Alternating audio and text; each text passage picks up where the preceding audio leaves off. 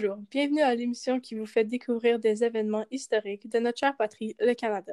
Depuis des décennies, les Premières Nations et le gouvernement fédéral sont en lice concernant le traitement réservé aux Autochtones. En 1969, le gouvernement fédéral compte bien régler les questions à ce sujet.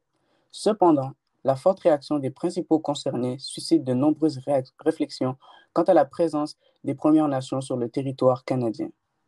Comment le Livre blanc est-il devenu un point tournant dans le combat pour le respect des droits des Autochtones au Canada?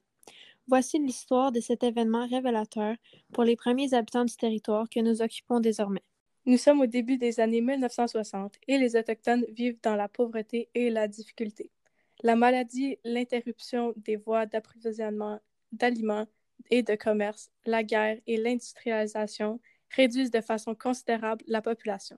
Des discussions ont encore lieu concernant des traités qui reconnaîtraient les revendications territoriales des Autochtones. Entre-temps, Pierre Elliott Trudeau se fait élire en 1968 avec l'intention d'apporter des changements à ce qui est déjà mis en place. Malgré leur claire inefficacité, les pensionnats sont toujours en fonction. Ces établissements d'enseignement traumatisent des générations d'Autochtones dépourvus de leur famille et de leur culture. Le taux de mortalité y est élevé et les conditions des pensionnaires laissent à désirer. Un taux élevé de suicide est recensé parmi les Autochtones ayant quitté ces lieux d'assimilation excessif. Ceci détruit l'avenir des nations autochtones qui résident dans les jeunes désormais traumatisés à vie pour la plupart. Un autre facteur de la misère des Premières Nations est la loi sur les Indiens de 1876. Ceci fait des membres des Premières Nations des mineurs aux yeux de la loi. Cette loi favorisera des violations des droits de la personne et des perturbations sociales et culturelles chez les Autochtones. Néanmoins, la participation des soldats autochtones à la Seconde Guerre mondiale et la naissance de nombreux mouvements civiques dans la même période amèneront les Canadiens à s'interroger sur la discrimination et le mauvais traitement institutionnel. C'est dans ces conditions qu'en 1969, inspiré par le rapport nommé Études sur les Indiens contemporains du Canada, besoins et mesures d'ordre économique, politique et éducatif de Harry B. Harton, qui décrit les peuples autochtones comme les plus marginalisés et désavantagés de la population canadienne, que Pierre Elliott Trudeau présente le Livre blanc. Le Livre blanc, aussi connu sous le nom de la politique indienne du gouvernement du Canada de 1969, propose le retrait de la loi sur les Indiens et du statut d'Indien, l'abolition des documents légaux et des traités entre les Premières Nations et le Canada, la transformation des terres, des réserves en propriété privée et la prise en charge des services sociaux. En agissant ainsi, le gouvernement Trudeau souhaite faire des Autochtones des citoyens tels que les autres Canadiens. de son côté, le gouvernement voit dans cette politique une manière d'éliminer les coûts provenant de l'administration des affaires autochtones et développement du Nord Canada, et ainsi que des responsabilités liées au traité qu'il pourrait donc utiliser ailleurs. De plus, cela faciliterait l'exploitation des ressources rentables se trouvant sur les territoires autochtones, et, sans, et ce, sans avoir à se soucier d'un quelconque traité signé il y a plusieurs années. Faire des Autochtones des Canadiens réguliers favoriserait leur intégration à la société et leur assimilation d'autant plus que cela permettrait aux autorités de renoncer à leurs responsabilités envers les peuples autochtones que certains considèrent comme un fardeau.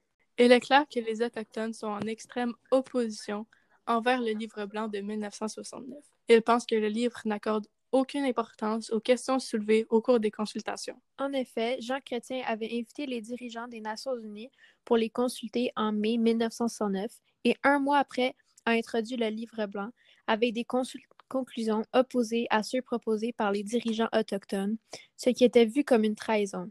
De plus, le livre blanc semble être une tentative finale d'assimiler les peuples autochtones à la population canadienne.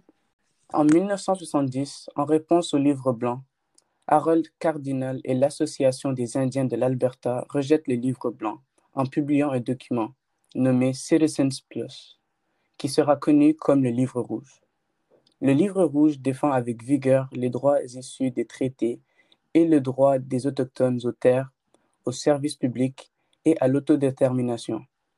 Les dirigeants autochtones, dont Cardinal ainsi que John Snow et Adam Soloway, ont rencontré le cabinet libéral au Parlement pour présenter le livre rouge.